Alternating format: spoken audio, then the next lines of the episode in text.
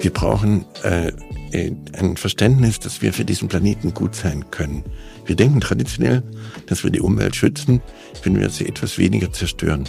Schützt die Umwelt, fahr mit dem Fahrrad oder mit dem Zug oder reduziere deine Müllmenge und den Wasserverbrauch. Damit schütze ich ja nicht, ich zerstöre nur etwas weniger. Das wäre so, wenn ich sagen würde, ich schütze mein Kind, ich schlage es heute nur fünfmal anstatt zehnmal. Und das heißt, und für weniger schädlich sind wir zu viele. Wir müssen lernen, für diesen Planeten gut zu sein, für die anderen Lebewesen auch. Also äh, wir sind das einzige Lebewesen, was Abfall macht. Also warum sind wir dümmer als alle anderen? Weil wir müssen von den 420 Teile auf eine Million Luftteile an Kohlendioxid wieder auf 300 Teile zurückkommen. Eigentlich ganz wenig. Aber wir müssen zurückkommen davon, denn sonst zerstört sich der Planet. Der zerstört sich jetzt bei den jetzigen Gehalten an Treibhausgasen. Die Gletscher verschwinden jetzt. Jetzt haut Permafrostboden auf. Jetzt verschwindet das Polareis. Also wir müssen auf 300 ppm von 1900 wieder zurückkommen. Und da müssen wir das aktiv zurückholen. Wir müssen nützlich sein für diesen Planeten. Für weniger schädlich sind wir viel, viel zu viele Menschen. Aber wir sind nicht zu viele, wenn wir nützlich sind.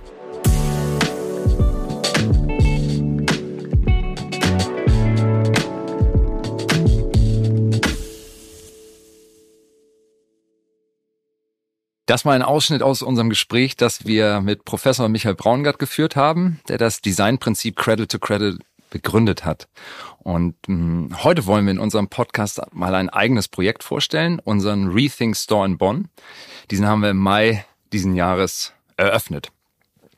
Und bei diesem Store haben wir alle vorhandenen Materialien vom Vormeter Conrad Electronics oder zum Teil von unseren eigenen Läden auch.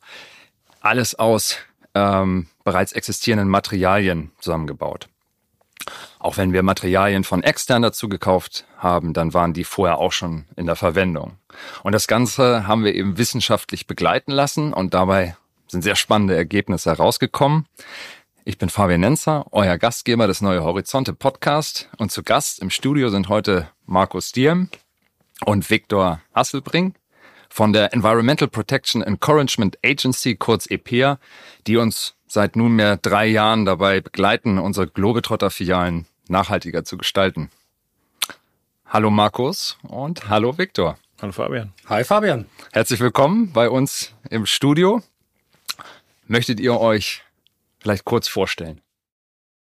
Gerne. Moin Moin, ich bin Viktor. Ich bin Bau- und Umweltingenieur und bei der EPA äh, beschäftige ich mich maßgebend damit, in Bauprojekten zu schauen, wie können wir Bauprojekte nachhaltiger, kreislauffähiger bekommen. Das heißt, ich arbeite mit Architekturbüros zusammen, ich arbeite mit Projektentwickelnden zusammen und wir schauen uns eben ähm, von dem ersten Konzept, ähm, Biodiversitätskonzepte, äh, Wassernutzungskonzepte bis ins letzte Material. Wie gesund ist ein Material? Welche Auswirkungen hat es auf die Innenraumluftqualität? Alles einmal an und äh, versuchen positiven Impact auf unsere Welt zu haben dabei. Ja, Gut. vielen Dank, Viktor. Ich bin der Markus Diem. Ich äh, leite den Standort der EPA in Hamburg seit 2019, wo meine Muttergesellschaft ähm, Dresden Sommer die EPA übernommen hat von Professor Braungart. Ähm, vorher hatte ich äh, eine Tischlerlehre gemacht, was jetzt natürlich in unserem Projekt auch irgendwo wichtig war. Bin dann äh, an die Uni, habe Architektur studiert und habe mich dann eigentlich 15 Jahre lang in China rumgetrieben, in Shanghai genau, und habe dort ein Architekturbüro gehabt, einige Projekte gemacht, hatte immer einen Fokus auf energieeffizienten Bauen war am Ende dann bei Dresden Sommer in Shanghai und äh, hatte dann die Möglichkeit zurückzukehren nach Deutschland und hatte mich sehr, sehr für Cradle to Cradle interessiert und den anderen Aspekt des Bauens, nämlich die Materialien. Und deshalb äh, bin ich heute sehr froh, dass ich diesen Job bei der EPA machen darf. Ja, sehr schön. Vielen Dank für, für die Vorstellung. Vielleicht zum, zum Hintergrund für alle Zuhörerinnen. Alles begann so bei uns mit, gemeinsam mit EP. Das war so 2019. Da haben wir, sind wir auf euch zugekommen, weil wir gesagt haben, wir haben eine Interior Design Guideline, die also vorgibt, wie die Globetrotter Filialen ähm, gebaut werden sollen von der Ladeninneneinrichtung her. Und das habt ihr euch angeschaut, habt gesagt, hey, das ist eine wirklich gute, gute Basis, aber wir können durchaus das nochmal äh, mit Credit-to-Credit-Prinzipien ergänzen und integrieren. Und ähm, das habt ihr gemacht. Ihr habt auch erste Materialien, die wir im Ladenbau ähm, verwenden, bewertet Und ihr habt auch chemische Mindestanforderungen definiert, also bestimmte Stoffe, die heute so im Ladenbau vielleicht noch gängige Praxis sind, aber die auf jeden Fall perspektivisch nicht mehr Verwendung finden sollten, haben wir in dieser Guideline ähm, beschränkt. Und dann haben wir diese wunderbare Möglichkeit gehabt, mit dem Umzug vom Bonner Store wirklich mal ganz neu zu denken. Und da ist diese, wie gesagt, eingangs diese Idee entstanden, mal einen Store zu bauen, der nahezu vollständig auf bereits verwendete Materialien setzt. Und dann haben wir gesagt, okay, ähm, das möchten wir aber auch mit EPA wissenschaftlich begleitet wissen. Einmal im Sinne der Transparenz natürlich, aber gleichzeitig auch, um dann wirklich äh, belastbare, wissenschaftlich fundierte Zahlen zu haben, sagen, wie schneidet dieser Store in Sachen Nachhalt Nachhaltigkeit ab, aber auch zu wissen, okay, wo können wir uns denn zukünftig auch weiter verbessern.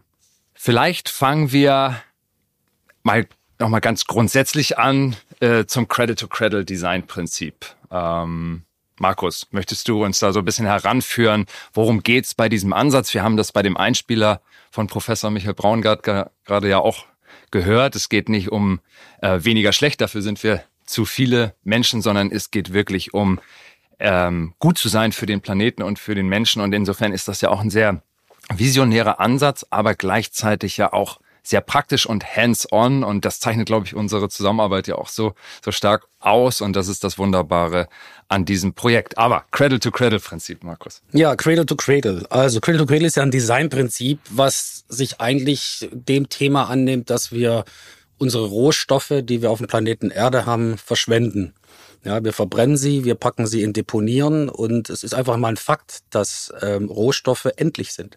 Ja, die scheinen ja nicht wie die Sonne äh, vom Himmel und bringen uns die Energie, sondern die waren mal da und wir verbrauchen sie jetzt. Und das ist ja irgendwo klar, dass dieses Cradle-to-Grave-Prinzip heißt das, was wir momentan machen, wo wir uns drin befinden, dass das irgendwann mal an der Wand endet und wir nicht mehr weiterkommen. So, und äh, dann kam Michael Braungart äh, mit den William McDonough zusammen aus den USA und ähm, in dieser Konfiguration der beiden Menschen äh, ist dann Cradle to Cradle geboren äh, als eine Idee, wie man Rohstoffe in Kreisläufe führen kann. Und dafür steht eigentlich Pate die Natur, weil die Natur hat keine Abfälle. In der Natur wird alles Nährstoff wieder und kommt in den Kreislauf. Und warum sollen wir das eigentlich nicht schaffen? Ja, wir gehören auch zur Natur. Heutzutage befinden wir uns ja in einer Wegwerfgesellschaft, ja, und das bezeichnet man auch als Cradle to Grave, weil ich äh, von der Wiege Cradle zum Grave zum Grab, also ich benutze einen Rohstoff und schmeiße ihn weg und ich habe ihn nicht mehr wieder, er ist verschwunden. Und Cradle to Cradle wiederum ist das Gegenteil und auf Deutsch übersetzt dann von der Wiege zur Wiege. Und das meint einfach, dass alles, alles bleibt Nährstoff. Ja, also ich, ich verbrauche, ich benutze ein, ein Material und der Rohstoff ist Nährstoff für das nächste Produkt, was aus diesem alten Material dann entsteht. Und bei Cradle to Cradle gibt es jetzt eigentlich darum, dass man äh, Kreisläufe schließt, dass man zum Beispiel jetzt, wenn jetzt ein Produkt, was ich abnutze, jetzt zum Beispiel ein, ein Shirt, was ich trage, das äh, wasche ich ja. Und wenn ich es wasche, ähm, kommt ja meistens dann leider, wenn es kein gutes Material ist, Mikroplastik in das Wasser und kommt nachher in den Ozean und in den Fisch und dann wieder später zu uns. Das soll natürlich nicht sein. Deshalb müssen Sachen, die sich abnutzen, müssen in den biologischen Kreislauf gehen können. Und ähm, Sachen, die sich halt nicht abnutzen, die sollten im technischen Kreislauf zirkulieren und sollten auch wieder Nährstoff sein für das nächste Produkt aus dem technischen Kreislauf. Also wir haben einmal diese zwei Kreisläufe, die man schließt, die äh, da sehr, sehr wichtig sind. Ähm, es gibt bei Cradle to Cradle nämlich drei Prinzipien. Der erste ist, Nährstoff bleibt Nährstoff. Der zweite ist, dass alles, was produziert wird, wird mit erneuerbaren Energien produziert, weil dann habe ich ja keine CO2-Emissionen, die schädlich sind wieder. Und wir feiern die Diversität, weil wir sind der Meinung, es gibt immer verschiedene Lösungen für ein Problem. Das ist ganz wichtig. Dann so ein bisschen vielleicht mehr in die Praxis bezogen auch. Was machen wir, wenn wir jetzt ein Produkt uns anschauen, ein Möbelstück und es bewerten? Wir gucken uns da fünf verschiedene Kategorien an und eine sehr wichtige ist die Materialgesundheit. Das mhm. klingt jetzt erstmal ein bisschen komisch. Gesundheit ist ja eher so auf den Menschen oder Tiere bezogen. Aber Materialien können auch gesund sein, indem sie halt nicht toxisch sind. Es gibt ja immer wieder diese Diskussion, Asbest ist schädlich, krebserregend, jetzt ist es frei von Asbest, toll, aber wir wissen natürlich auch nicht, was äh, stattdessen drin ist. Ist das vielleicht nicht doch schädlich? Also Cradle to Cradle hat eigentlich den Anspruch, dass 100 Prozent der Inhaltsstoffe eines Produktes positiv definiert sind. Sie haben keine schlechten Auswirkungen, zum Beispiel, zum Beispiel jetzt ähm, bei Materialgesundheit, Sonnencreme ist eigentlich mal ein gutes Beispiel. Ja, tut uns allen irgendwo gut, wenn wir am Strand liegen, aber was ist eigentlich mit dem Wasser? Wasser, wo die Sonnencreme reinkommt, wenn ich schwimmen gehe. Ja, das ist nicht immer so toll, weil die Fische darunter zum Teil leiden. Also ist das eigentlich ein schlechtes Produkt, weil es nichts für die Umgebung Wasser gemacht worden ist. Also Materialgesundheit ist ein Thema, was wir uns anschauen. Dann die Wiederverwertung von Produkten, von Materialien. Kann ich sie wiederverwerten? Ganz wichtig. Dann haben wir einen Blick auf die erneuerbaren Energien, die eingesetzt werden bei der Produktion ähm, aber auch auf die Emissionen, die entstehen. Wir gucken uns Wasser und Böden an, was damit passiert, und wir gucken uns die soziale Fairness an. Das sind eigentlich ganz wichtige Themen, damit ähm, Produkte, aber auch Designs wirklich nachhaltig sind. Und bei all dem haben wir im Hinterkopf immer den positiven Fußabdruck der da besagt, ähm, man muss sich das so vorstellen, ähm, wir sind zurzeit in dem Effizienzgedanken unterwegs, ja, weniger schlecht sein, das ist auch was, was Professor Braungart sagt, äh, weniger schlecht sein ist halt auch nicht die Lösung, weil ich ja, wenn ich ein, ein Gebäude, was ich jetzt zum Beispiel mit Mineralwolle gedämmt habe, wenn ich das jetzt mit Erdgas beheize, ist es jetzt ähm, weniger schlecht als ein altes Gebäude, was keine Dämmung hat, weil ich ja weniger Erdgas benutze. So, wenn ich jetzt aber ein Gebäude habe, was wiederum mit Mineralwolle gedämmt ist, aber zum Beispiel über eine Geothermieanlage mit einer Wärmepumpe, die aus grünen Strom betrieben wird, betreibe, dann ist das ja einmal schon mal viel besser. Das ist auf der positiven Seite. Und wenn ich dann noch zum Beispiel eine grüne Fassade an dem Gebäude habe, die die Luft reinigt und die Umgebung kühlt, dann ist das ein positiver Effekt und damit einen positiven Fußabdruck. Und das ist eigentlich, wo wir danach streben bei Cradle to Cradle. Wir möchten einen positiven Fußabdruck hinterlassen.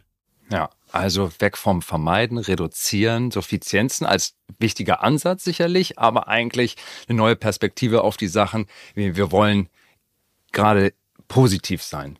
Genau. Und vielleicht da, ich fand das mit dieses Beispiel mit der Sonnencreme jetzt. Man könnte sich ja durchaus auch vorstellen, dass wenn ich dann ins Wasser gehe und ich habe eben also automatisch den Abrieb dann von dieser Creme, dass es, dass man nicht nur die Frage stellt, hey, was ähm, bewirkt das, ähm, die Creme dann im Wasser? Also ist es, ist es schädlich? Können wir das reduzieren? Sondern man könnte es ja genau in diesem Sinne anders denken und sagen, okay, ja, Abrieb wird stattfinden und vielleicht kann das eine Substanz sein, die gerade dem Wasser und den Lebewesen im Wasser gut tut. Fischfutter. Ja, mal ja, utopisch. Ja, schauen ja, wir mal. Ja, ja. genau. Und Victor, da hattest du in der Ergebnispräsentation ja auch speziell für Gebäude so ein paar Beispiele genannt in diese Richtung. Magst du die nochmal aufgreifen? Weil das fand ich sehr beeindruckend. Also wie wir im Grunde genommen im, was auch die Luftqualität betrifft, ähm, ein Ort, sagen wir mal, der äh, schaffen können, der ähm, ja zur Revitalisierung letztendlich äh, hilft, der bestimmte äh, die, der einfach deutlich die Raumluftqualität ähm, äh, verbessert. Ja, ja, genau. Also es gibt eben schon Produkte im Baubereich, die nicht nur einfach keine schädlichen Inhaltsstoffe beinhalten. Das wäre dann sozusagen erstmal der Ansatz, wir möchten zum Null, wir möchten, dass weniger schlechte Sachen drin sind, äh, sondern es gibt Produkte, die sich Gedanken gemacht haben, wie können wir denn die Innenraumluftqualität ähm, verbessern. Zum Beispiel Teppiche, die staubbindend sind, was für AllergikerInnen natürlich ähm, eben positiven Einfluss hat, mhm. aber eben auch für alle anderen, die zum Beispiel im Büro arbeiten. Und wir haben Anstriche, wir haben Farben, äh, wir haben, ähm, wir haben bestimmte Putze aus Lehm, die die Innenraumluftqualität regulieren, Feuchtigkeit regulieren. Ähm, wenn die Raumluft zu trocken ist, ähm, geben diese Beschichtungen, äh, die Gipse, ähm, die Spachtel eben die, die Feuchtigkeit wieder ab und wenn es zu feucht ist, nehmen sie sie auf. Das heißt, wir haben dann natürlich einen Effekt ähm, auf der Seite, dass die Innenraumluftqualität verbessert wird.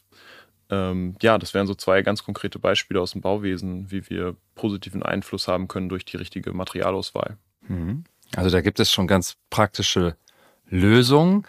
Ähm, aber wir brauchen natürlich viel mehr an solchen Produkten, Credit-to-Credit zertifizierten Produkten. Ähm, was sind aus eurer Sicht noch so ganz große Herausforderungen, damit sich das Prinzip durchsetzen kann? Also über chemische Substanzen haben wir gesprochen. Das war so ein Punkt, der da sicherlich äh, hinderlich ist. Aber was sind so ähm, weitere Aspekte, die ja sich verändern müssen? Also wenn ich jetzt mal in den Innenraumbereich denke, also unser Projekt auch ist äh, bestimmt ein Thema, was was äh, ja für mich jetzt wichtig wäre irgendwie, weil man sieht ja doch, dass die Masse der Möbel, die da draußen ist, das ist ja eigentlich immer dieselbe, derselbe Grundstock an Materialien. Das sind eigentlich hauptsächlich Spanplatten, die verarbeitet werden. Und eine Spanplatte an und für sich ist ja von der Idee, dass man Holzreste nochmal benutzt, ist eine gute Sache, ja, weil man ja dann auch eine, eine Platte hat, die eben ist, da kann ich ja viel mitmachen. Das Problem ist natürlich, dass man sich früher, als die Spanplatte erfunden worden ist, auch nie Gedanken gemacht hat, was ist da eigentlich drin. Ne? Weil ich nehme ein Material aus dem äh, biologischen Kreislauf, Holz, mhm und verklebe es mit einem Leim, ein Kleber, der in den technischen Kreislauf sollte und verbacke es. Ja, und als ich meine Tischerlehre zum Beispiel gemacht habe, ähm, habe ich von wir hatten so einen großen alten Ofen in der Werkstatt stehen und ich musste um acht immer da sein und dann anheizen. Äh, Spanplatten reinschmeißen ging nicht. Ja, hat Chef schon gesagt immer, ähm, läuft nicht, weil es ist gesundheitsschädlich und es ist überhaupt nicht gut für die Umwelt und es ist auch verboten. Ähm, also da wäre es bestimmt super, wenn wir da ganz schnell einen, einen Plattenwerkstoff äh, haben, der ähm, ja, der diese Platteneigenschaften hat, aber dann auch entweder komplett in den biologischen Kreislauf gehen kann oder in einen technischen Kreislauf gehen kann, wo man dann die Rücknahmesysteme haben muss, ja, und dann gibt's natürlich bei Platten auch momentan immer, man macht einen Lack drauf, wie kriege ich den runter? Ja, einer will's rot, einer will's grün. Äh, diese Themen, die sind zurzeit, glaube ich, äh, zu lösen. Aber man sieht auch auf dem Markt draußen, es gibt unheimlich viele kleine Firmen, die sich diesem Thema annehmen, die auch mit biologischen Materialien auf Pilzbasis arbeiten zum Beispiel. Also es passiert einiges und ähm, Manche Themen brauchen ein bisschen länger, aber mhm. wir sind schon zuversichtlich, dass das immer besser und besser wird, weil einfach der Fokus immer mehr darauf kommt, dass man Materialien wiederverwertet und auch, dass man nicht jeden Schrott in die Materialien reinpackt, die dann später wieder ausdünsten und Allergien hervorrufen oder auch Krankheiten zum Beispiel. Mhm. Dann kommen wir mal auf den Circularity Passport Interiors zu sprechen. Wie eingangs gesagt, wir haben den benutzt, um den Ladenbau für den Bonner Rethink Store zu bewerten. Und ähm, vielleicht erstmal ganz grundsätzlich, worum geht's bei so einem Passport? Ganz einfach gesagt, der Passport ähm, stellt dar, welche Materialien sind in einem Gebäude oder eben dann in einem Store verbaut, ähm, wo kommen diese Materialien her, wie sind diese Materialien zu bewerten, ähm, was in diesen Materialien an Rohstoffen drin steckt, ähm, wo sehen wir vielleicht Probleme, was die Materialgesundheit angeht und äh, bewertet auch, was passiert mit diesen Materialien, mit den Rohstoffen in der Zukunft. Was ist der klassische Weg des Recyclings, Downcyclings, äh, thermische Verwertung. Wir fragen aber dann auch, wie viel CO2 wurde emittiert durch die Errichtung eines Gebäudes oder eines Stores. Ähm, und natürlich stellen wir auch dar, welche positiven ähm, Einflüsse haben bestimmte Konzepte gehabt, um eben diesen Fußabdruck auch zu reduzieren und ähm, ja, da im Prinzip vielleicht sogar zu einem positiven äh, Fußabdruck mhm. irgendwann zu kommen. Genau. Und so ein Passport hat ja auch für so, wenn ich jetzt dran denke, dass irgendwann so ein Ladenbau ja auch mal äh, zu Ende geht, hat ja auch sozusagen für die Nachwelt hat er auch eine Bedeutung. Genau. Weil ja auch in diesem Passport, also wenn man es nochmal kurz aufs, auf äh, ein bisschen größer denkt, jetzt wenn ich jetzt ein Bürogebäude zum Beispiel mhm. habe. Daher kommt der Passport auch jetzt übrigens. Also zuerst war der, der Passport, der Circularity Passport Buildings da. Und äh, wenn wir uns mal über ein Gebäude nachdenken, was da eigentlich für, für Werte drin stecken, das ist ja Wahnsinn, was ich da an Stahl verbaut habe, was ich an Kupfer verbaute. Alles Rohstoffe, die heute zum großen Teil zerstört werden, wenn die Abrissbunne einmal draufgekommen ist. Und das, das geht ja eigentlich nicht. Und ähm, ein Gebäude muss in Zukunft die Rohstoffquelle für neue Gebäude sein.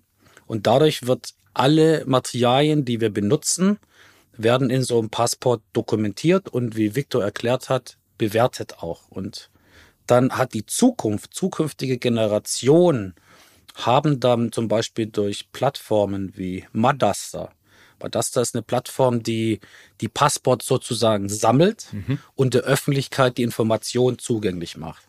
Das heißt, wenn zum Beispiel Globetrotter einen neuen Store errichten möchte im Jahr 2225, könnte man über die Plattform nachschauen, welche Materialien werden dann in der Nähe frei, mhm. die ich dann entweder eins zu eins benutzen kann, weil sie halt zum zufällig passen, oder wo ich weiß, ich kann sie wieder rezyklieren, dass ich den Rohstoff wieder zu was Neuem bringe mit erneuerbaren Energien mhm. und daraus dann den Globetrotter Store zum Beispiel mache. Also es hat auch was mit Werterhalt zu tun.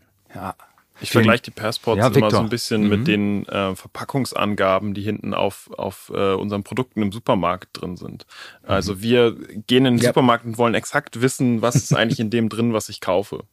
Ähm, und dann eben auch noch eine Angabe dazu haben, wie gut oder schlecht ist das eigentlich für mich. Also auf der einen Seite weiß ich, was drin ist, auf der anderen Seite weiß ich auch noch, wie viel Fett, äh, wie viel Kohlenhydrate, wie viel Vitamine sind da drin, um wieder ein positives Beispiel zu nennen. Mhm, mhm. ähm, und, und ich finde, das ist ganz, ganz wichtig, dass wir eben alles, was wir tun als Gesellschaft, weil diese, weil die Gesellschaft auch sagt, wir wollen nachhaltig werden, wir wollen äh, so handeln, wir wollen positiv handeln, ähm, müssen wir die auch eben befähigen, ähm, das zu verstehen ähm, und, und zu sagen, okay, ich, ich weiß, Globetrotter Stores äh, sind so und so zu bewerten, weil ich es auf einen Blick sehen kann. Mhm. So. Mhm. Und ähm, ich finde, das gibt auch eine ganz große, oder das gesellschaftlich wichtig, dass wir diese Verantwortung auch einfach wegnehmen von Einzelpersonen, dass sie sagen, ich muss mich lange damit beschäftigen, um herauszufinden, wo möchte ich eigentlich meine Outdoor-Klamotten kaufen, sondern ich, ich will einfach sehen, okay, Globetrotter hat sich über das Store-Design Gedanken gemacht, hat sich über ihre Produkte Gedanken gemacht, äh, hat sich Gedanken gemacht über Social Fairness im Unternehmen. So. Mhm, mhm. Und das will ich erkennen können. Absolut. Und das war ja im Grunde genommen auch der Beweggrund, dass wir gesagt haben, ja, wir müssen im Kerngeschäft ansetzen, also bei den Produkten im Sortiment, aber wir haben über 20 Globetrotter-Filialen und wir setzen da Ladenbau eben ein. Und natürlich soll diese Nachhaltigkeitsgedanke eben auch in den, in den Filialen stattfinden. Und deswegen die Zusammenarbeit, wunderbare Zusammenarbeit mit euch.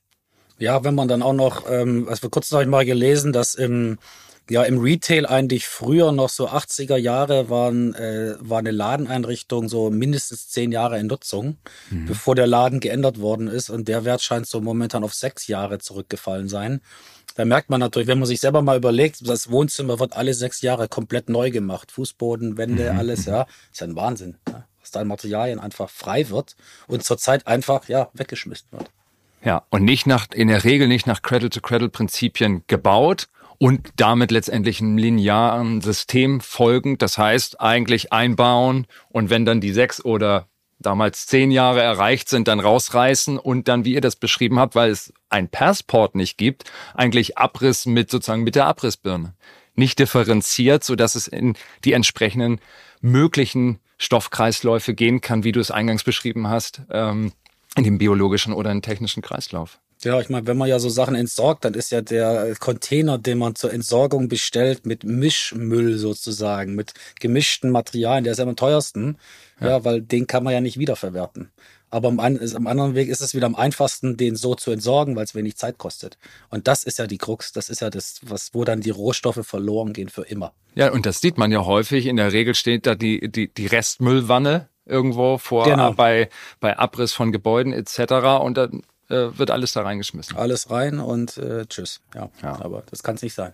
So, und da müssen wir als Branche, auch Globetrotter selbst natürlich auch, da müssen wir weg von kommen. Wir müssen hin zu geschlossenen Kreisläufen. Das heißt, bei Primärmaterial ganz wichtig, zu sagen, welche Inhaltsstoffe sind mit drin. Alles, was du beschrieben hast, ist, wurden die Materialien aus erneuerbaren Energien erstellt. Wie steht es um die Social Fairness bei dem Thema? Aber wir müssen natürlich auch sagen, okay, können wir existierende Ressourcen einsetzen? Und das ist genau dieser Ansatz für Bonn gewesen. Wir haben gesagt, okay, wir versuchen mal so wenig Primärmaterial wie möglich einzusetzen. Und Victor, jetzt gucke ich so ein bisschen in deine Richtung. Lass uns doch mal einsteigen in so, in die, so ein paar Ergebnisse. Ähm, vielleicht gestartet eben mit der, mit der Materialherkunft. Was sind da so die, die Erkenntnisse aus dem Passport? Ja. Also der Passport zeigt ganz deutlich auf, dass sich dieser Ansatz, das Konzept nur mit wiederverwendeten Materialien äh, zu arbeiten, sehr positiv darstellt in, in dieser Bewertung, wo kommen eigentlich unsere, unsere Rohstoffe her, die wir für diese Store-Design eben gewählt haben. Ähm, wir unterscheiden da zwischen Primärmaterial und das ist Material, was wir einfach aus der Erdkruste schuf, äh, schürfen. So. Ähm, das wäre dann ein, ein Gips zum Beispiel, den wir eben, äh, den wir eben aus dem, aus dem Bergwerk holen müssen, der dann zu einer Gipskartonplatte wird. Ähm, dann sagen wir, wir haben auch biologische äh, Primärmaterialien. Das wäre jetzt ganz einfach das Holz. Hm. Und dann haben wir aber da eine Unterscheidung drin, ähm, ist es eben aus erneuerbaren Forstwirtschaft äh, gewonnen oder nicht. Und da findet eine Differenzierung in der Bewertung statt. Und dann die Frage, gibt es einen Anteil an Recycling in diesem Material? Also es ist schon ein, ein Material, was eben ja auf, auf einem technischen Kreislauf schon mal existiert hat. Und dann gibt's eben noch die Bewertung, wir haben gar nicht diesen Recycling-Kreislauf mit einem Material einmal durchlaufen, sondern wir haben ein Material, was wiederverwendet wurde. So, als Ganzes. Und das ist die, der, das Ziel im Prinzip, der, der höchste, höchste Punkt unserer Kaskade sozusagen, ähm, Wiederverwendung first. So. Das kann man als Zuhörer natürlich jetzt nicht sehen, aber ich, ich sehe diese Grafik aus der Ergebnispräsentation äh, vor mir und da sind ähm, ganz viele ähm, Materialien angegeben und die sind alle ähm, aus wiederverwendeten Quellen. Zwei Bereiche sind aber nicht wiederverwendet. Das sind einmal die Stromschienen, die wir verwendet haben, und die Wandfarbe. Ja. Und ähm, führt dazu 93,91 Prozent aller Materialien, die, für, die wir für das Interior benutzt haben, kommt eben aus wiederverwendeten Quellen. Ein ganz ja. gutes Ergebnis eigentlich. Auf jeden Fall, auf jeden Fall. Ich glaube, hinzuzufügen ist noch, das ist massenbilanziell gesehen. Wir vergleichen mhm. sozusagen alle Produkte eben mit ihrem Gewicht miteinander, damit man eben diese Prozentzahl vielleicht einordnen kann. Ja. ja. Der nächste Punkt ist, ihr habt ja auch die CO2-Einsparung im Vergleich zu einem konventionellen Store berechnet. Also was wäre, wenn diese ganzen Materialien, die jetzt dort eingesetzt werden, frisch neu eingekauft worden wären? Und lass uns da nochmal zum CO2-Fußabdruck dieses Rethink Stores in, in Bonn sprechen. Was sind da eure Erkenntnisse?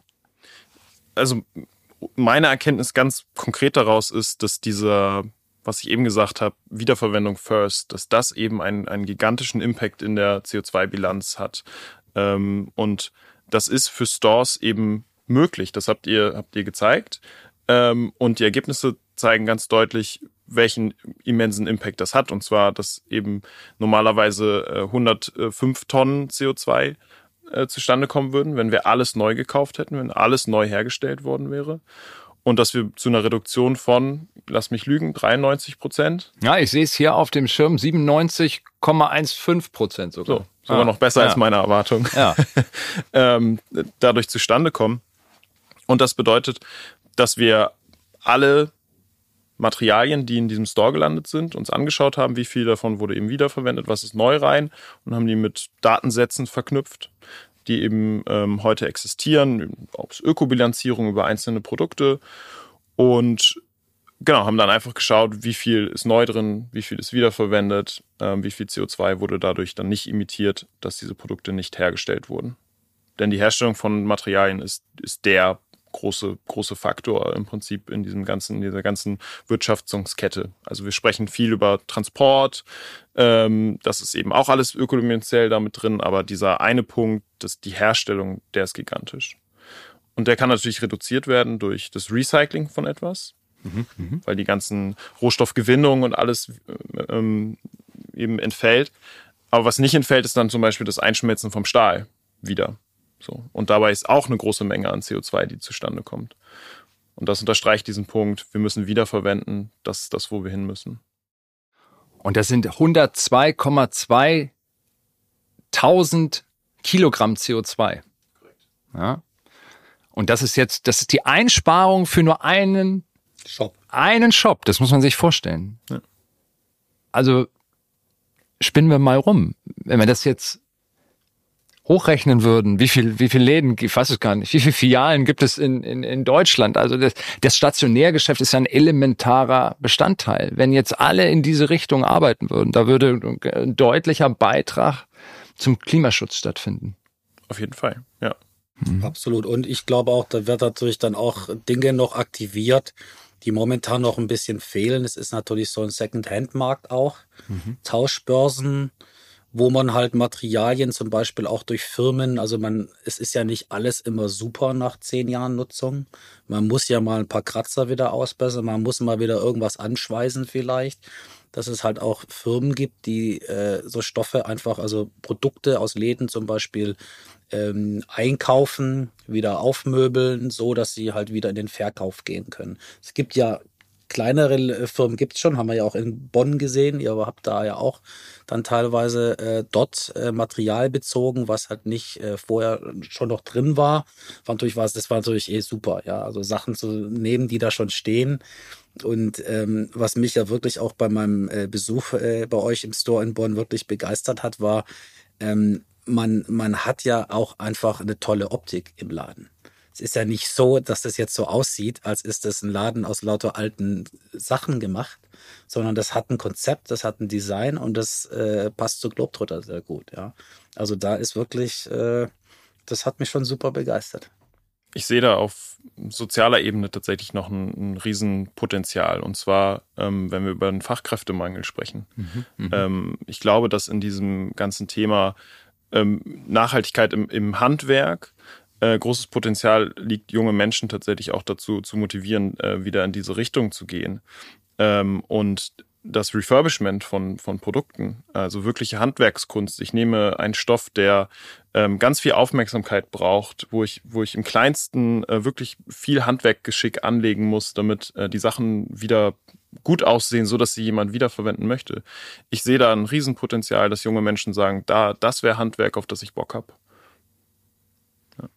Ja, es ist ja wirklich ein Unikat, dieser Store. Also das ist, das ist einmalig, das ist jetzt nicht Schablone, den wird man so in der Form, auch wenn man den Ansatz jetzt wieder verfolgt, äh, werden da neue Materialien, also bereits verwendete Materialien, aber man findet die natürlich so in der Form dann wahrscheinlich nicht nochmal. Insofern ist das ein ganz ähm, individueller Store geworden, der seine ganz eigene Handschrift hat. Und ich finde diese soziale Komponente, das ist wirklich auch nochmal ein ganz, ganz äh, toller und spannender Aspekt, der Aspekt, der nochmal dazukommt, oder? Ja, finde ich auch. Und habe auch schon gehört, es gibt ja auch wirklich äh, junge Firmen, die zum Beispiel alte Möbel einfach aufkaufen und mhm. die wieder auf den Markt bringen. Ja. ja. Und das kannst du auch und eigentlich so aus meiner Erfahrung umso älter ein Möbel ist, umso besser kannst du es restaurieren, mhm. weil es halt damals schon so gebaut worden ist, dass es halt aus guten Materialien sind, die eine gute Qualität haben. Äh, eine Platte Eiche kann ich sehr oft schleifen. Ja, die, die kann hunderte von Jahre alt werden. Das kann die Spanplatte halt einfach nicht. Kann sie nicht, ja. Ja, und deshalb das ist eine tolle Idee von Viktor eigentlich auch, äh, um äh, was er sagte mit dem Handwerk, ähm, weil das, das stimmt natürlich, dass immer weniger Menschen ins Handwerk möchten. Und ähm, wenn man das da ein bisschen pusht, dann kann man da echt auch äh, toll und kreativ arbeiten. Mhm. Das ist ja das Wichtige dran, glaube ich. Ja. Und Markus, du hast es gerade erwähnt, ähm, es gibt immer mehr äh, Tauschbörsen und solche Plattformen, wo eben gebrauchte Materialien auch eingekauft werden können. Und wir haben das für den Bonner Store, alles, was wir sozusagen noch zusätzlich eingekauft haben, was jetzt nicht vom Vormieter dagelassen wurde ist oder aus unseren Bestand genommen wurde, haben wir über solche Plattformen gekauft. Und soll ich euch was sagen? Da habe ich die Info bekommen, hätt, Fabian, hätten wir das als Neumaterial gekauft, wäre das wesentlich günstiger gewesen. Also nur das nochmal als ja. Erwähnung. Ähm, wir haben eingangs auch über Herausforderungen gesprochen. Das ist natürlich, das muss sich verändern, oder? Weil das ist ja genau der richtige Weg, aber es ist wirtschaftlich gesehen eigentlich nicht tragbar. Ja, ja. Das kommt natürlich noch, was die Masse momentan noch nicht da ist. Ne? Ja. Also man muss sich überlegen, dass diese Firmen natürlich auch irgendwo hinfahren, die müssen die Sachen ausbauen, mit nach rübernehmen, inspizieren. Da geht es ja auch um eine Garantie, um die Qualität. Das muss eingelagert werden und die so weiter. Dinge, so. genau. Ja. Du fasst es einfach öfters an. Und wenn da natürlich die, die, die Quantität steigt, dann sinkt der Preis auch. Und da, das, das bin ich mir sicher, dass das passiert. Ja, es geht, es geht gerade los. Das Beispiel aus der Baubranche. Ähm, wir haben gerade ein, ein Urban Mining Projekt, wo wir in Hamburg äh, 100.000 Quadratmeter Bürofläche, die werden umgenutzt. Neues Bürokonzept, ganz viele Trockenbauwände kommen raus. Also ganz viel Gipskarton, ganz viel Mineralwolle, ganz viel Stahl. Und ähm, Mineralwolle, Stahl sind wir versorgt, wissen wir, wie wir mit umgehen müssen. Gipskarton, heute Deponie. Das ist der klassische Weg. Und jetzt gibt es ein Unternehmen, das sagt, wir kommen zu euch, wir schneiden euch aus den Ständern, von den Stahlständern, schneiden wir euch den Gipskarton raus und wir geben euch ein Zertifikat, dass ihr dieses Produkt so eins zu eins wieder einbauen könnt. So. Die Firma heißt Reunit und ähm, was sie auch machen ist, dass sie bei einer Abbruchbaustelle, wo sie jetzt nicht der Gipskarton direkt wiederverwendet werden kann im gleichen Gebäude, nehmen sie die Platten raus, lagern die bei sich, bei sich mhm. und verkaufen die kostenneutral. Das heißt, wenn ein großer Hersteller Gipskarton, Primärgipskarton, sagt, das kostet 2,70 Euro pro Quadratmeter, dann sagt Reunit, ja, bei uns auch. Mhm. Also von daher, es geht auch kostenneutral heutzutage. Es geht los. Ja. Ich würde sagen, das ist einer der Beispiele. Ja. Und was wird mit diesen Ansätzen an gesellschaftlichen Folgekosten äh, vermieden? Weil es sozusagen die, die internalisiert wird und nicht gesagt wird, ja, wir machen uns darüber keine Gedanken und da soll, kann die gesellschaftlich sich dann Gedanken drum machen. So, du, ihr habt das ja auch berechnet im Passport, also jetzt bezogen auf, auf CO, äh, auf CO2 beziehungsweise was wäre, wenn man diese Kli ähm, klimaschädlichen Treibhausgasemissionen kompensieren würde. Ja.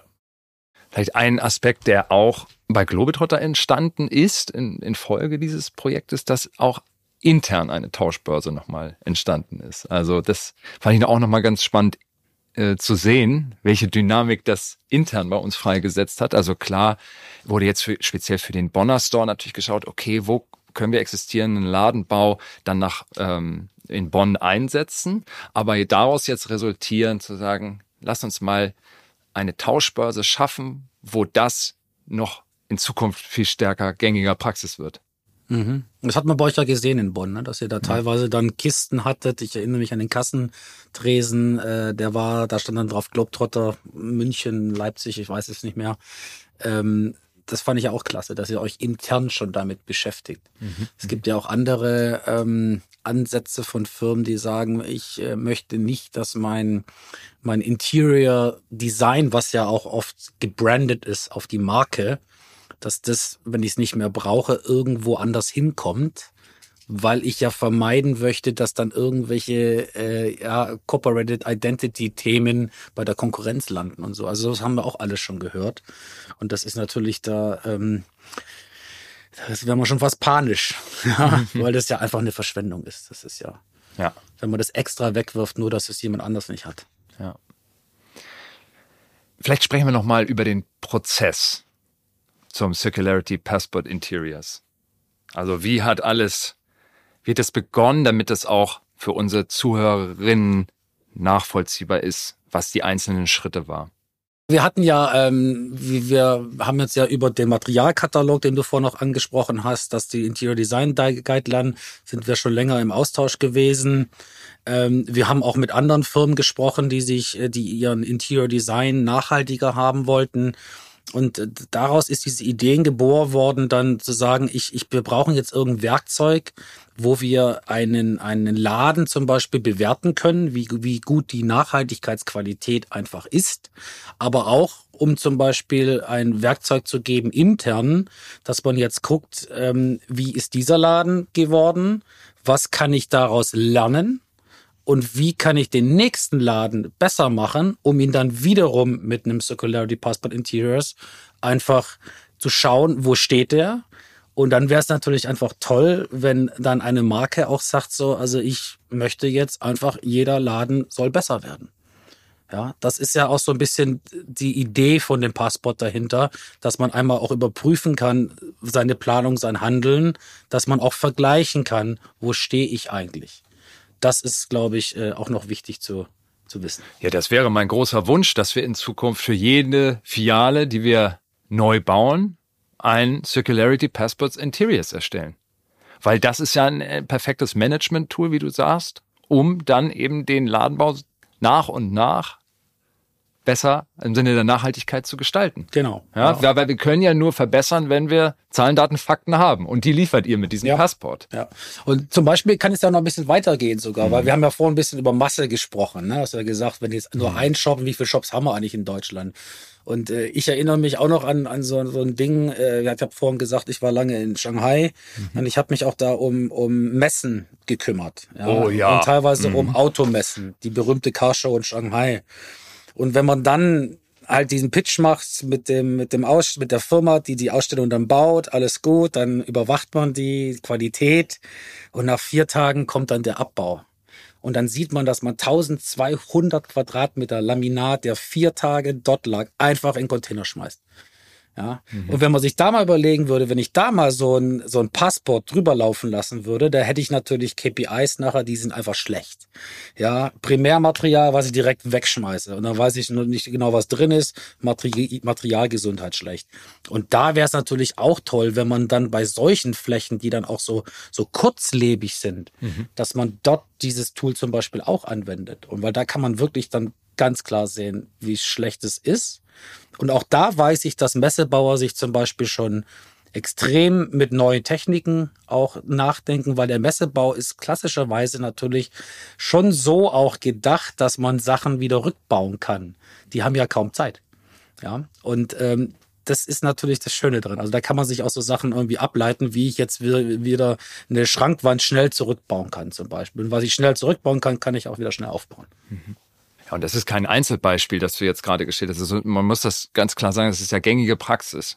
Also oh ja. im Ladenbau, aber auch eben bei so Messen. Und wir haben in der Outdoor-Branche ja auch Messen. Klar gibt es da auch, wie du sagst, schon ganz viele Beispiele auch, wo so ein, so ein Messestand dann, der wird wieder abgebaut und nächstes Mal wieder aufgebaut. Aber ich bin tatsächlich auch immer überrascht, wenn man dann am, so am letzten Tag von so einer Messe dann mal rübergeht, was da alles so an Abfall entsteht. Ja, dazu auch noch kurz, weil das muss ich ein bisschen grinsen so. Ähm, die erste Einstellung, die wir gemacht haben, nachdem wir die IPA übernommen haben, war eine junge äh, Dame. Ja, die kam zu uns und äh, hat zu mir gesagt, äh, ich habe vorher für eine Firma gearbeitet, die hat was mit Kugellagern zu tun gehabt. Wir waren auf einer Maschinenbaumesse und nach der Messe wurden diese ganzen großen, riesengroßen Kugellager einfach weggeschmissen. Und da hat sie für sich gesagt, das kann doch nicht wahr sein. Ja. Hat dann geguckt, was kann ich machen und so stand sie bei uns im Büro. Und Anna war das und Anna ist heute noch bei uns. Ja, und äh, hilft jetzt mit, äh, die Welt ein Stück besser zu machen. Und die kam genau aus dem Grund zu uns. Und das fand ich gerade einfach super. Sehr schöne ähm, Anekdote auf jeden Fall. Ja. ja. Worüber müssen wir noch sprechen? Also wir wollten den Prozess noch ein bisschen besprechen. So ja. Vor dem Circular ja, lass uns noch mal über den, den äh, Prozess sprechen zum Circularity Passport Interiors. Okay, genau. Also wir haben ja am Anfang uns äh, ja langsam herangetastet und ähm, haben dann einfach mit eurem Team ja eng zusammengearbeitet. Ne? Und äh, dazu auch nochmal, das war einfach toll. Ja, das sind tolle Menschen, tolles Team und jeder hat die Motivation, was Gutes zu tun und das Projekt so cool wie möglich nur umzusetzen. Hat richtig Spaß gemacht und man hat auch einfach gemerkt, ähm, wenn man eine Frage gestellt hat, hat man sehr schnell eine Antwort bekommen, ja, damit das Projekt gut läuft. Und wir haben natürlich am Anfang ähm, einfach äh, durch euren Ladenbauer eine Erhebung bekommen, welche Materialien sind drin. Das ist nach verschiedenen Kategorien eingeteilt worden. Das waren teilweise eure Marken, die ihr dort habt, wo dann sozusagen in Excel-Datei war dann eine Liste, wo die ganzen Materialien aufgelistet war. Da stand drin, was für ein Material ist es, wie schwer ist es, wie viel ist es. Und ähm, wir haben diese große Excel-Datei als Grundlage genommen, um äh, unseren Circularity Passport in Tiers zu gestalten. Und um dann auch einfach noch sicher zu gehen, dass Themen wie, wie gut kann ich etwas demontieren und auch einfach, um es selbst zu sehen, bin ich ja hingefahren zu euch und war einen ganzen Tag bei euch im Bonner Store. Wir sind gemeinsam rumgelaufen. Äh, ich weiß nicht, wie viele Fotos ich gemacht habe. Die sind mittlerweile sortiert auf dem Server. Es gibt Videos, wo wir dann, äh, wo ich Kommentare gemacht habe, wie gut kann ich das wieder auseinandernehmen. Und dann haben wir eigentlich intern mit Viktor, mit Pascal dann äh, Meetings gehabt und haben die ganzen Sachen besprochen. Und dann hat Victor Gas gegeben und das Ding in unsere Software übertragen. Ja. Und nochmal zu der Erhebungsliste.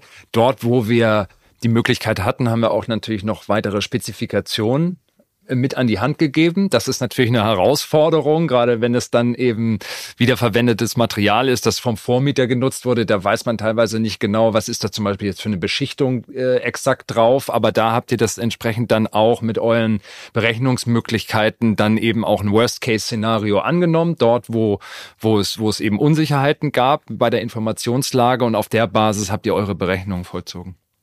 Genau. Ja, bei den Berechnungen ist, glaube ich, ganz wichtig zu sagen, dass wir uns ausschließlich auf Datenquellen beziehen können, die für alle zugänglich sind. Das heißt, wenn wir Transparenz schaffen wollen, muss, muss diese Transparenz von allen sozusagen erzeugbar sein. Das heißt, wenn wir uns die Frage stellen, wie viel CO2 hat ein Primärmaterial, dann müssen alle sozusagen die gleichen Daten verwenden können. So. Das ist einfach dann eine Verknüpfung von Materialmassen mit einem Datensatz, wo das hinterliegt. Mhm. Natürlich müssen wir das bei, wie gut ist etwas recycelbar, auch machen können. Das heißt, auch da können wir nur Sachen verwenden, die eben einem bestimmten Datensatz zugrunde liegen. Bei Themen wie der Demontagefähigkeit, also dem ganzen Thema, nehme ich ein Material, was recyclingfähig ist oder an sich wiederverwendbar, eine lange Lebensdauer hat und verbinde es mit einem anderen Material, einem anderen Gegenstand, ähm, das, das zu bewerten, das ist natürlich jetzt im, im Baubereich gibt es da mittlerweile wissenschaftliche Ansätze zu, wo tatsächlich einfach dann bestimmte Bewertungskriterien, sagen wir mal für ein Fenster gibt es zehn verschiedene Bewertungskriterien, die alle durchgegangen werden müssen und bei denen du dann bestimmte Levels erreichst. Mhm. Und am Ende kommt eine KPI dafür raus. Ein, eine Bewertung für dieses Fenster, also die Montage des Fensters in, in dem Gebäude, aber auch alle Zusammensetzung der einzelnen Materialien im Fenster wird bewertet. Und das ist natürlich ein Ansatz, den man eben auf solche Sachen übertragen kann. Es funktioniert beim Store noch mal ein bisschen anders, weil wir da eben viele Gegenstände haben, die einfach stehen, hängen, so. Also es gibt gar nicht so viele konkrete Verbindungen, wo wir sagen müssen, das ist jetzt verklebt oder das ist mhm. verschraubt oder so. Das wird dann relativ spezifisch. Da müssen wir dann eben auch Fragen reinbringen, wie, wie gut ist etwas ähm, refurbishbar? Also wie gut kann ich es denn tatsächlich dann auch ähm, ähm, wieder wiederherstellen? Und Markus hatte da eben die, die ähm, Vollholzplatte erwähnt. Ähm, das ist dann ein Gegenstand, ja, der ist hundertmal refurbishbar. Da kommt das Schleifgerät drüber und ähm, anders Epoxy. Wenn wir jetzt auf diese Vollholzplatte Epoxy kippen, dann ist das nicht refurbishbar. Da ist nichts mehr mit, ja. mit äh, noch und noch mal wiederherrichten. Ähm, ja, genau.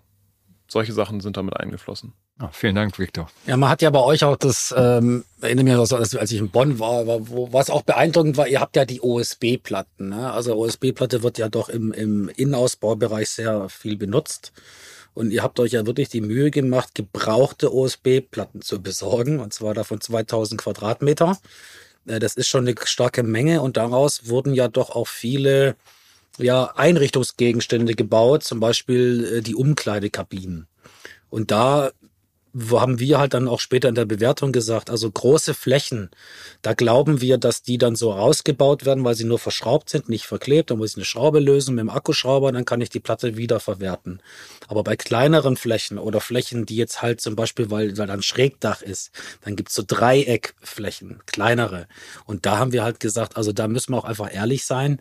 Wir glauben nicht, dass dieses Stück Holz oder OSB-Platte eine Wiederverwertung findet, sondern das wurde dann auf, das wird verbrannt und dann wird thermische Energie daraus erzeugt, aber der Stoff selber ist leider verloren. Ähm, also wir haben da schon geguckt, dass wir so ehrlich wie möglich arbeiten und ähm, ja, dabei das haben wir auch geschafft.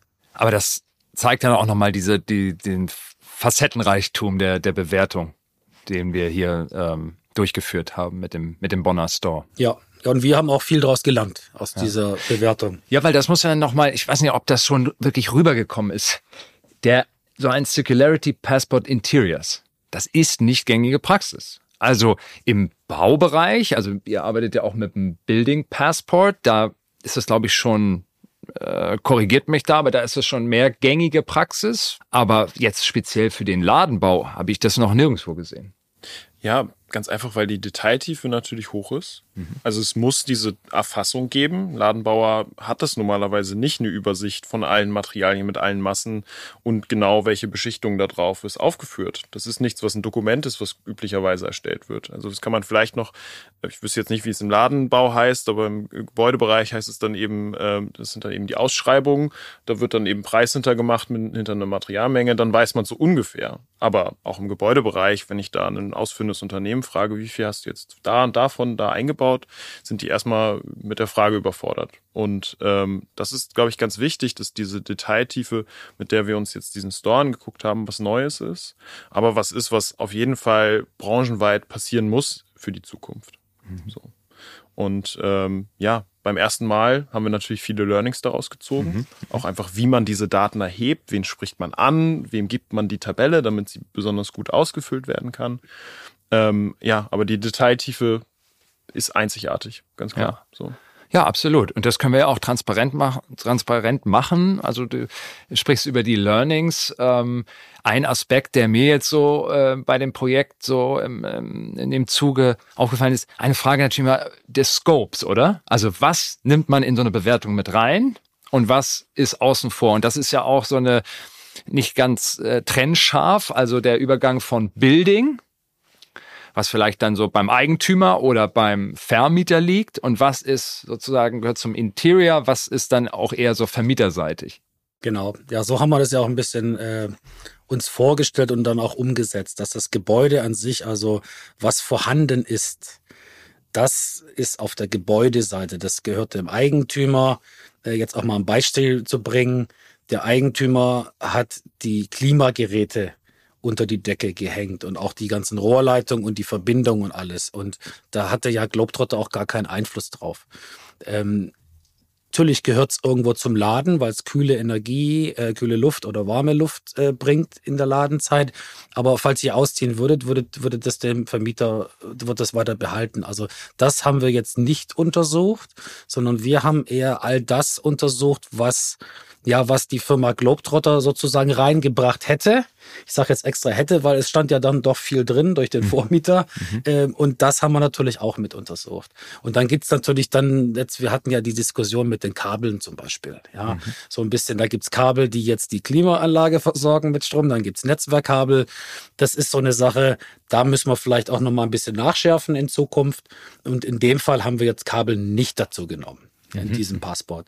Vielleicht ändern wir das später. Auf der anderen Seite muss man natürlich auch ganz klar sagen, Victor hat es gesagt, wir gucken auf Masse.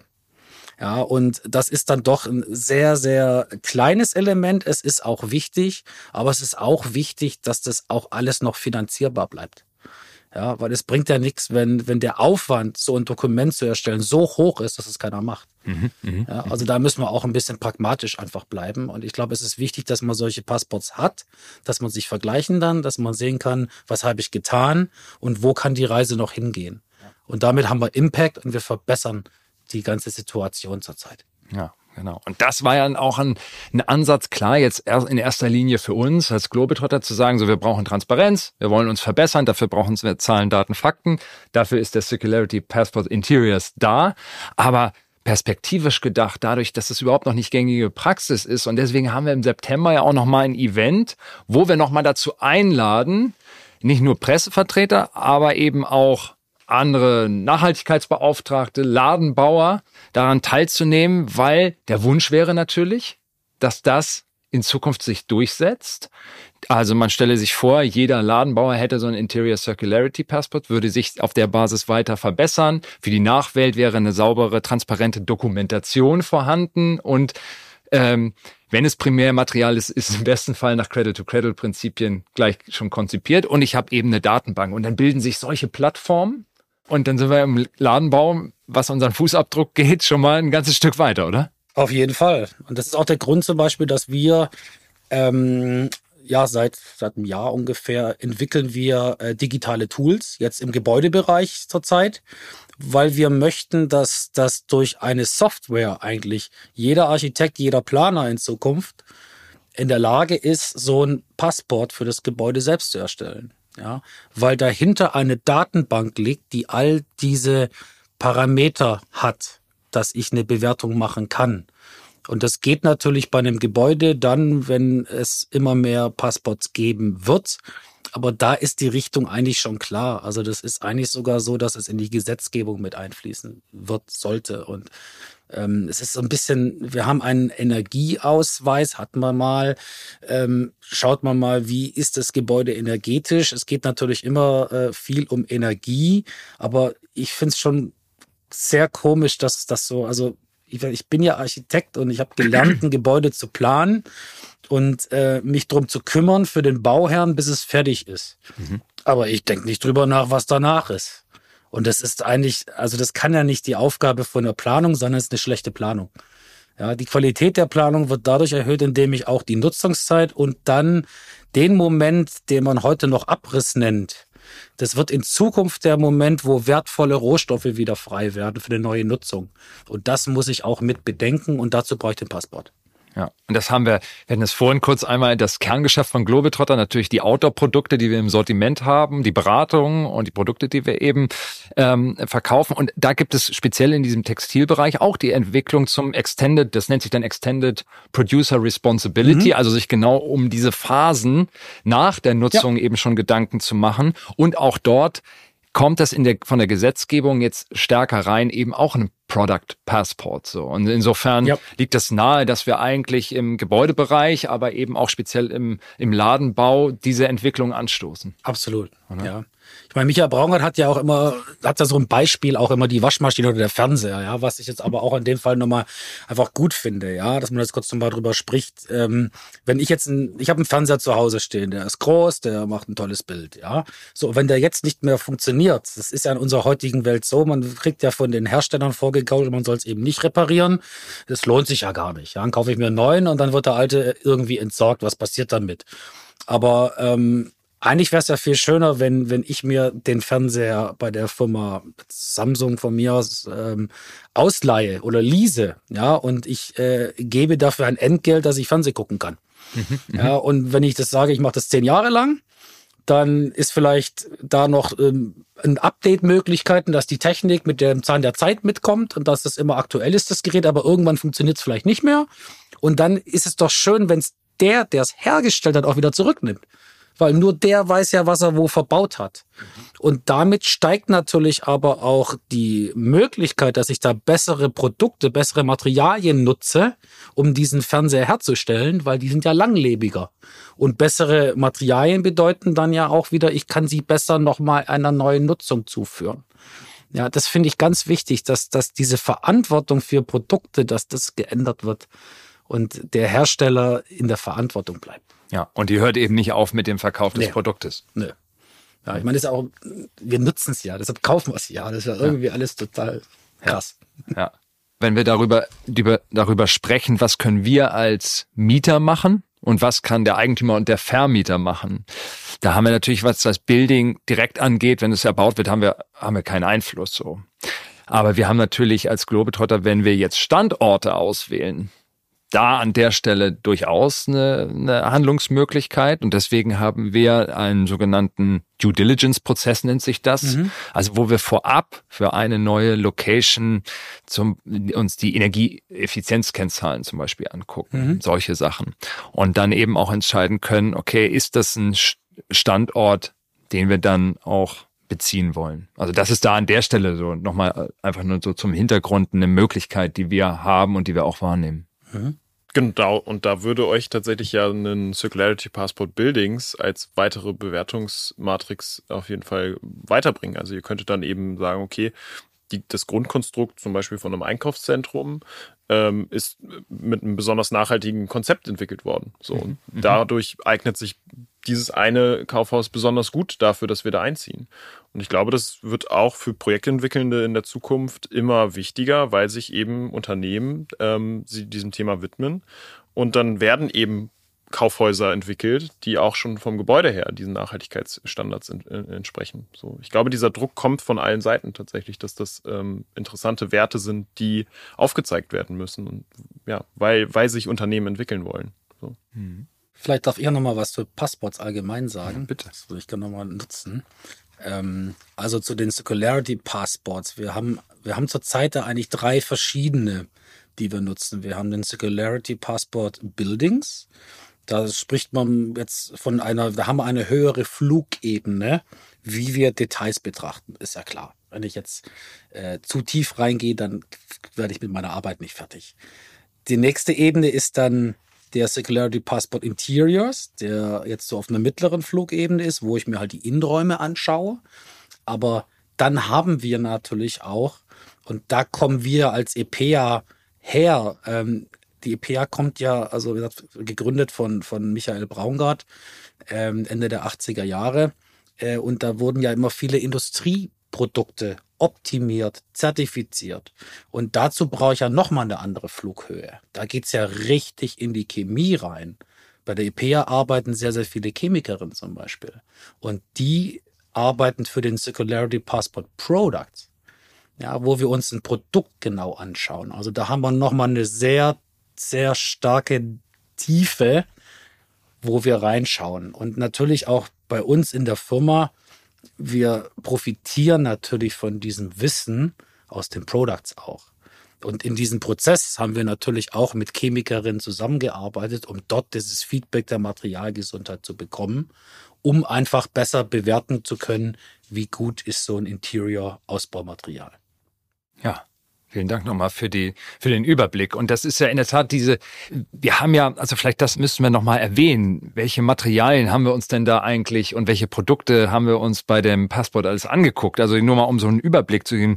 Einhängeböden, Podeste, ähm, Frontpins, Wandständer, Boden, äh, äh, die ganzen Böden, Schubladen, Einrichtungen und so weiter und so fort. Und da habt ihr eure äh, Experten aus der Chemie reingeholt und hat gesagt, äh, wenn wir Specs vorliegen haben, wie sind die zu bewerten? Wenn keine vorliegen, wie ist üblicherweise das unter chemischen Aspekten zu bewerten? Weil das eben in der Regel dann gängige Praxis ist, so, eine, so ein Material, wie es behandelt worden ist, etc. Ja, also ähm, da wurde immer die Expertise halt reingeholt, was, weil das meiste jetzt in dem Store halt reused war und schon vielleicht 10, 15 Jahre alt.